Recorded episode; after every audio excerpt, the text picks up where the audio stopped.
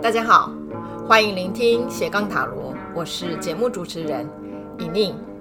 啊，现在应该都是在年假期间，啊，在跟家人团聚，或者是正在欢乐的跟朋友出游哈。在过年的这一个单元呢，因为它刚好就是二月的第一周，所以呢，哈，我就要准备特辑哈，送给大家。那今天的特辑呢，我也想了很久哈，就说毕竟它是过年期间会播出的节目哈，所以我有想说，在今天的节目我到底要谈什么比较好呢？哦，尤其是在特辑节目呢，我通常就会想把一些哈人文不同领域的理论呢，哦，跟塔罗牌结合，哈，拓展一下大家对塔罗牌的一些认识。那在我想很久之后呢，诶，终于我想到了一个主题哦，就是塔罗与解梦。那梦这个主题，我相信很多人都会很有兴趣哈。尤其是当精神分析开始把梦视为是无意识的语言的时候，它成为了我们探索人意识所布置的一个领域非常重要的一个媒介。所以我也想用这个梦的呃话题呢，也想跟大家聊一聊，那梦跟塔罗牌之间到底有什么关系？还有就是因为在中文里面呢，晚上的梦跟呃白天的我们的。梦哈，不管你说那是理想梦还是白日梦哈，它在字里面其实是一样的哈。那英文也是一样嘛，叫 dream 哈。那有时候我会想哈，为什么会把这两个东西用同样的语言表达？当然，我觉得他们的共同点哦，最主要就是都是在想象的空间在发生，它不是实际发生的哈。可是。白日的梦里面的想象比较合逻辑，对不对哈？而且它会跟哦现在我的某一种状态的一种延伸哈。毕竟我们的白日梦是我想要达到的一个结果哈。可是呃在晚上做的这个梦呢，我觉得对我来讲，它也是某一种想象空间，可是完全跟白天的梦是全然不同的。因为晚上的梦，我们所经验的。它所呈现的方式，第一个看起来很像故事，可是却是没有道理的故事。那个故事的逻辑是乱七八糟，所以有时候我想要把我的梦哦、讲给别人听的时候，其实讲不出口，对不对？有些内容真的呃有一点。呃，不好意思哈，然后讲来讲去觉得，诶，怎么这个逻辑怪怪的？这个故事好像又不能成故事哈。可是，在做梦的那个过程，一切都很合理，我们不会提出某一种态度的疑惑。当然，我也会疑惑说，诶，我为什么忽然到这边来了？可是那个发展却是这么的理所当然的、顺理成章的发展下去了。可是，在白天的我们的想象的梦就不会这样啊，对不对哈？当然，我们也会把自己想象成是什么超级英雄啊，或者是自己有什么一个很特别的能力。当然，这种天马行空也是有的哈。可是，哦，像晚上的梦哈，就是我们睡着之后做的梦，除了天马行空之外，它有另外一点，就是说非常多复杂的那个情绪的纠结会一定会出现哦，因为。白天的梦的话，当然我们很想要让他走的是我喜欢的，是我想要的那个情节，所以都是快乐的、愉快的，对不对？我们会会做一些让自己感到开心的一些想象。可是晚上的梦真的完全不受控，哦，就说我不喜欢的、我害怕的、我纠结的非常多的情绪，反而在晚上的梦，哦，会全然的会倾泻而出，哈、会让。哦，做梦的人感到很多的压力哈，因为哦，以前我在开解梦课的时候，很多人也会反映，就是说从小到大他一直在做呃类似的梦哈，虽然情节不同，诶，可是很类似，所以哦，他都觉得说哦，这个梦哦给他压力很大，譬如说他会一直要逃跑，有什么东西在追着他，哦，或者是哦他一直在呃。寻找某个东西，可是找不到，等等哈，所以晚上的梦并不都是愉快的，当然愉快也有哈，可是好像很少见。所以在这样的情形下，我们更能够理解说，晚上的梦其实真的不受我们的意识的控制，因为如果它受意识的控制的话，我们当然希望它出现的都是让我们愉快的，可是并没有。所以因为这样的状态下，我觉得精神分析当然更看重。晚上的梦它所呈现的内容哦，因为精神分析它要探究的就是意识所不知的。呃，就是意识之外的那个无意识的领域哈。那无意识里面，如果它也是影响一个人的一个决定的呃一个动机在那边的话，当然那会是一个非常重要的我们要认识的地方哈。只是呃，无意识到底是什么样的一种领域哈？它是一个什么样的容器，里面装了什么样的内容？我觉得不同的精神分析哈，它会探讨的方式不太一样，尤其是。呃，两个大师哈，就是弗洛伊德跟荣格哈，他们两个人就有全然不同的对无意识的一种理解哈。当然，弗洛伊德他可以讲是先驱嘛哈，我们谈精神分析的时候，一定会从他开始谈。那弗洛伊德，因为他毕竟他当时研究的对象跟他所专注的呃部分。以所谓的就是已经有一种哦，身体上出现了某一种症状，这些症状是因为心理的一个某一种压抑而产生的这样的一种对象的时候，他的无意识的呃解释就会集中在人如何把不被社会所容许的哈这些内在的哦，在无意识里面的某一种本能性的欲望和隐藏跟压抑在无意识里面，而过多的压抑。会产生对人的生理上的和一些疾病的哦症状跟影响哈，他的很多的理论就会专注在这里，也是因为这样的关系，我觉得从弗洛伊德的理论呐，我们解出了非常多哦，也就是在生理现象上无法理解的和某一种身体的反应，却在弗洛伊德的理论里面找到了哦，原来。哦，某一种人不可理解的哈一些呃行为哦，其实它的根源确实在无意识。找那个根源，就要从谈自己的梦开始，因为当时的精神分析就觉得说，那个根源在梦里面会是出现的。那我觉得这样的原因，当然也有可能就是说梦它是一个暴露着一个人不想要对外展现的一些情绪或者是一些呃欲望的内容。哦，那相对他的学生荣格就觉得说没有错啊，其实是无意识里面确实有很多我们的欲望的压抑。荣格面对的他的就是所谓的病人哈，哦，跟弗弗洛伊德不太一样哈。那荣格后来就遇到很多，比如说家庭教养啊非常好，呃，就是贵妇们哈，有钱的贵妇们，那他们其实生活也没有什么太大的呃缺憾。哦，就说她丈夫也爱她哦，小孩子他们也都就是建立了一些美好的家庭，也就是所谓哦已经拥有了哈，就说社会上大家都认为幸福条件的这些人，那他们来找荣格的时候，他们所反映的问题就是不知道活着的意义，或者是活着真的很无趣。那这是不是也是一种疾病呢？当然，它也是一种。心理某一种缺乏的一种病症哈，所以荣格在面对这些病症的人之后，他慢慢也发现说，这些病症的人哦，在某个层次上，他们在哦外在社会里面得到了非常多可幸福的一些条件。可是为什么没有办法幸福？难道我们人的幸福感是不是就是除了外在条件之外，还有另外一个层次是需要被满足的呢？那那个另外一个层次，当然荣格就往无意识这个方向去探究。那在无意识探究的过程，荣格就发现说，其实人在无意识里面呢、除了本能的欲望之外，还有另外一块，应该要把它称为是呃某一种呃。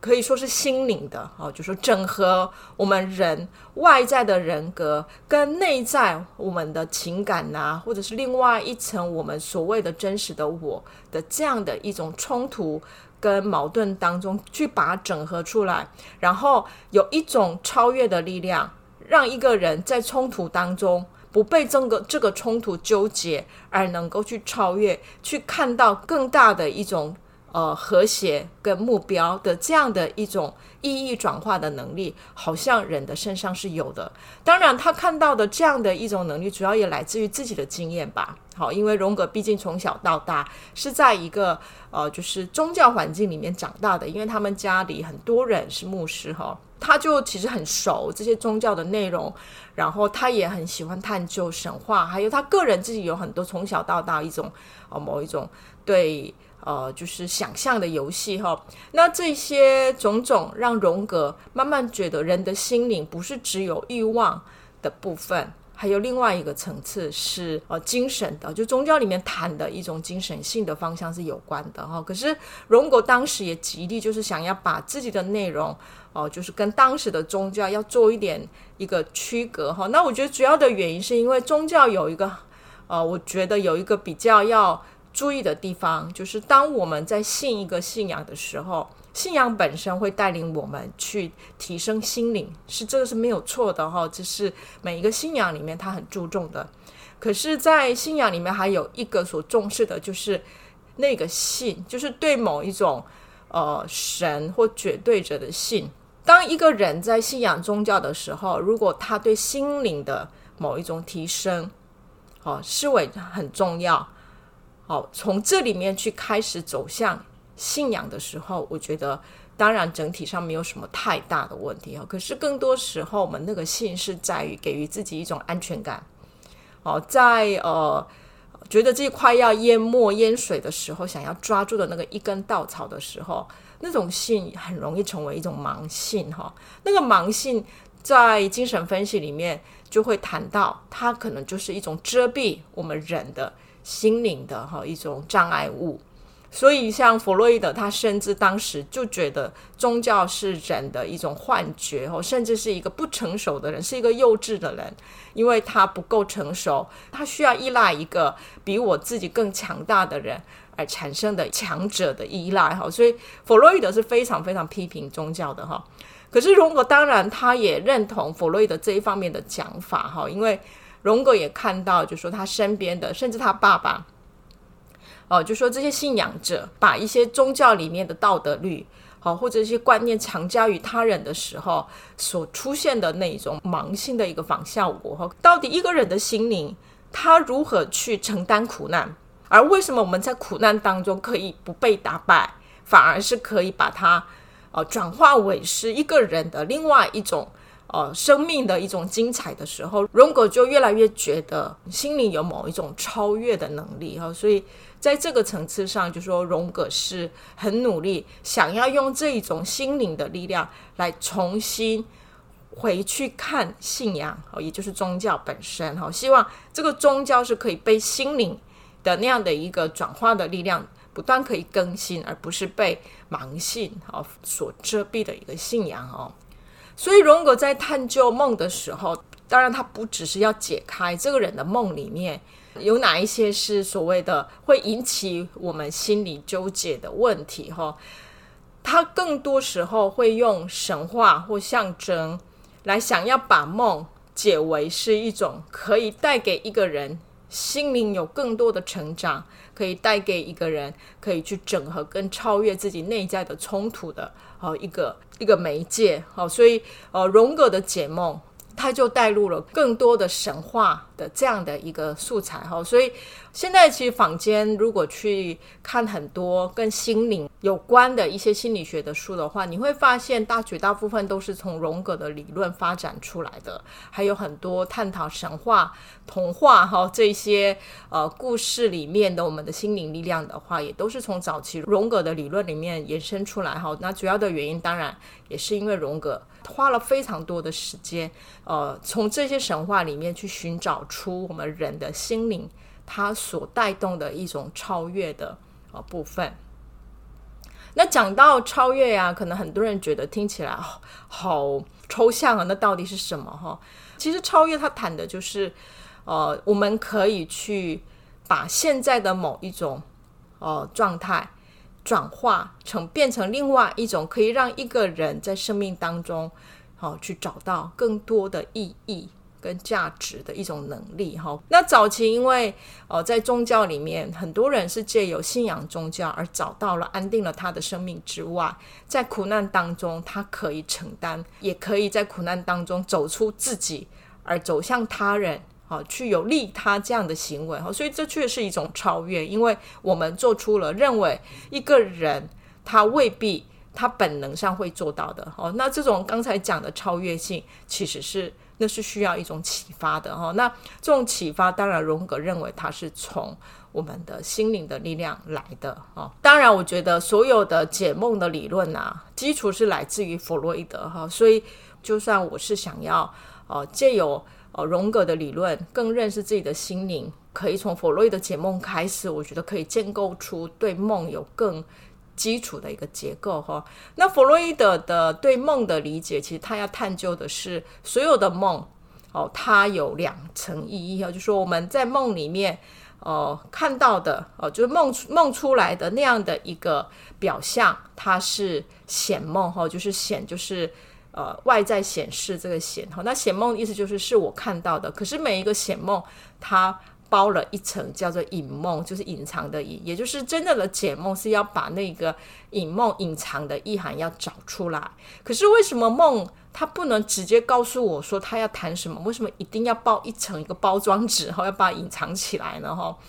这个就会牵扯到弗洛伊德的心理的结构理论哈，因为他会谈到我们的意识本身，其实是他是为了社会化而去适应这个社会的我嘛，好，所以意识本身它有非常多的要求哈，就说这个社会不允许的，我们意识当然在某一个层次上。哦，会做各方面的协调，可是这样的协调并不代表我们人内在的某一种欲望全然的消失。好，有时候我们也真的很想要别人有的，可是我没有能力得到。那有时候如果我没有办法去用我的意识、我的某一种道德去压制它，我可能就用偷的、用抢的。哦，可是如果我能够用我的道德来压制他的时候，我就努力赚钱，看看我哪一天是不是可以得到那个东西哈。所以意识在现实跟我们的欲望当中，永远都在做一个协调者。可是大部分白天的时候是意识的世界，哦，所以很多时候就是社会在社会上的我，我想要在社会上成为什么样的人，这样的一种呃自我设定会胜利。好，可是晚上的时候呢，诶，意识的它的掌控力就放松了。我们不能说他全然的睡着哈，可是绝大部分时间他的那种警戒度就已经放松了。所以这个时候，我们整个内在的无意识的欲望当然可以出得来哈。所以呃，这个时候无意识的欲望就会蠢蠢欲动，它要出来。可是因为呃，毕竟这种掌控力，刚才有讲，它不是全然的睡着哈，它还是有一种呃。无意识跟意识的交界点，哈，就是人在睡着跟没有睡着之间某个交界点里面，还有一个检查机制，哈，它会检查在梦出来的呃这些内容是不是可被允许的，哈，所以这个时候哦，无意识它在把自己的哈全然的欲望要暴露出来之前，为了要顺利通过这个检查机制，哈，他就要做一些伪装，哈，也就是在外面要装一个包装纸，所以就形成了我们的梦。好，所以呃，弗洛伊德在解梦的时候，他比较常用的方式叫做自由联想，也就是当一个人开始跟他讲梦的时候，弗洛伊德在那个梦里面会抓出几段，哎，他觉得在呃整个讲梦的过程，似乎呃这几段对这个人来讲它是重要的哈，他就抓出几段，然后就由那几段开始去不断让这个讲梦的这个人去讲出，哎，这一段。故事是这样，可是你从这一段里面有没有联想到什么？有没有联想到什么？哈，而且他在让这个人联想的过程是，哦，是要不断不断的要让他去快速的把它讲出来，也就是在在这种不经思考、快速讲出来的联想的过程，弗洛伊德认为这个人会说溜嘴，哦，他会这样子露出来，哈，所以呃，在这个时候，弗洛伊德就会抓住那个露出来的那个过程，抓住那一刻，然后在那一刻就直接，然后就跟那个做梦的人去。去做下一步的哈，就说去探讨到底是不是这样哈，所以这个是弗洛伊德在解梦的时候用的，也就是借由自由联想去抓住哦，真正这个显梦内涵隐含的那个隐梦的那个实际要谈的会是什么？荣格就不是用一种它是一个伪装哈，它是一个呃某一种，因为为了要。要去躲过哈意识所做出来的伪装来看待它，它比较是把梦视为是一种象征哈，也就是呃梦它要谈什么？因为他他认为说无意识也就是心灵用的语言跟我们一般白天的意识用的语言是不一样的。那既然我们今天要呃认识另外一个，就是说白天意识之外的那个领域，我们就要学习另外一种语言。那另外一种语言就是所谓的象征的语言。那象征是什么？其实我在我的节目里面谈荣格的时候谈过很多次哈。哦，玫瑰花代表爱情，可以是一种象征。可是玫瑰花跟爱情的连接，如果是过于呃，就是理所当然跟直接的时候，他已经失去了象征的能力，因为他已经被呃观念固定化了哈。所以这种象征的连接，它是需要被被不断的更新跟创造的。所以荣格就用解象征的方式来解梦的时候，当然这些象征的材料来自于什么？哈，为什么一个呃诗人他可以用玫瑰花来比喻爱情？当然，某一个层次上，它是来自于生活经验。对不对？我可能看着玫瑰花去观察它的时候，忽然从那里面看到了跟爱情的本质很类似的地方。这是一个人的经验所得来的。那有些是就是文化里面已有的内涵来所学习的哈。所以如果这样看的话，我们梦里面的象征不能脱离哈我们在生活当中的这个文化给予的一些语言上的学习，而这些学习会成为一个人。在梦里面使用象征的材料哈，所以这也是为什么呃荣格非常的重视呃神话的研究的原因，而且他的研究已经不只是把一个人呃视为是一个个体，而把呃无意识或梦只放在这个人的成长过程哈所经验的事情来连接哦，他的连接比弗洛伊德更扩大哈，就是连接到了整个一个人所生长的文化背景。所给予的哈一些，我们所在布置的当中所学习来的很多的观念，好，举例来讲，在台湾，我们理所当然就会觉得说，呃，人死后就会变成鬼啊，对不对？可是，在西方国家未必啊，人死后，呃，会会成为鬼这件事情，是一些特定的文化才有的理所当然的观念，哈。可是这个观念。哦，它就是以文化里面的意象，好一个象征，它可能被用为我们的梦里面的一个某一种素材，哈。所以当然整体来讲，我觉得荣格的解梦，当然他要能够去，哦，从梦里面要去解开的东西。方向是更为广的哈，所以呃，比起弗洛伊德哈，他是非常专注在一个人到底现在内心里面有什么样的一个症结点没有解开，而不断不断需要借由解梦来去诉说，或者是去释放他的压抑的东西之外，荣格更想要探究的是，现在这个梦哦，如何借由象征为这个现在不管他是在受苦或者他在经历某一个呃生命历程的人。心灵想要给予什么样的一种力量，去帮助转化现在所经历的这个苦难？好，所以从这个角度来看的话，当然，荣格是把人视为是一个更大的某一种向上成长的一个有机体。然后，就算我现在有一个症结点，有一个心灵的创伤，它已经造成了我的很大的压力而走不出来。可是，荣格觉得，我们如果一旦能够启发我们的心灵，那个心灵会有帮助我们去超越。好，所以呃，有时候我们真的不能太小看一个人去呃治愈自己的能力。我们都觉得说啊，我受伤了，我真的没有办法了，我以后就活不下去了。我们很很容易用这样的语言来表达自己哈。可是呃，荣格觉得说，在心灵里面，其实我们有另外一种治愈的能力。那现在就要看我们有没有机会去开启它。然后让心灵本身来成为一个人的超越力量。好，那有关梦这件事情哈，要谈真的要谈很久哈，因为呃，我现在都还没有进入到那个梦要实际是什么哈，只有稍微有谈到弗洛伊德跟荣格怎么看待梦这件事情。那它到底跟塔罗牌有什么关系哈？当然，因为塔罗牌的图像本身也是象征的图像。我们用象征的方式来看待图像的时候，其实就跟荣格解梦一样，我们也能够进入心灵。好，那这一块的内容的话，当然我们在我在上一次的特辑当中有稍微聊到哈，所以可以大家回去再听一下好。有关今天特辑哈，我只能简单的在这边结束哈。那如果你对解梦这个议题很有兴趣的话，那我看看我下一次的特辑的时候，看要不要再把这一集的内容哈再继续延长下去。那大家看大家的回应喽哈。好，那就祝大家新年快乐。那下一次等过年我们回来的时候呢，就要开始要回到学习塔罗的单元了哈，就要把宫廷牌的内容完成哈。那也谢谢大家这一段时间对节目的支持哈。虽然我也不知道我这个节目呃它会持续到什么时候，我觉得在线上的这样的一种方式哈，我比较能够自在的谈很多呃塔罗占卜之外哦，把塔罗应用在心灵成长的一些话题哈，这也是其实我在呃做塔罗教育的时候最主要想要做的哈，就是不是为了要。去预知未来，而是把它要应用在开启每个人的心灵，而让这个心灵来成为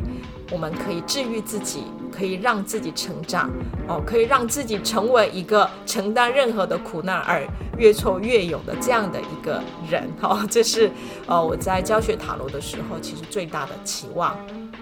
好，那我们就下一周再见喽，谢谢大家，拜拜。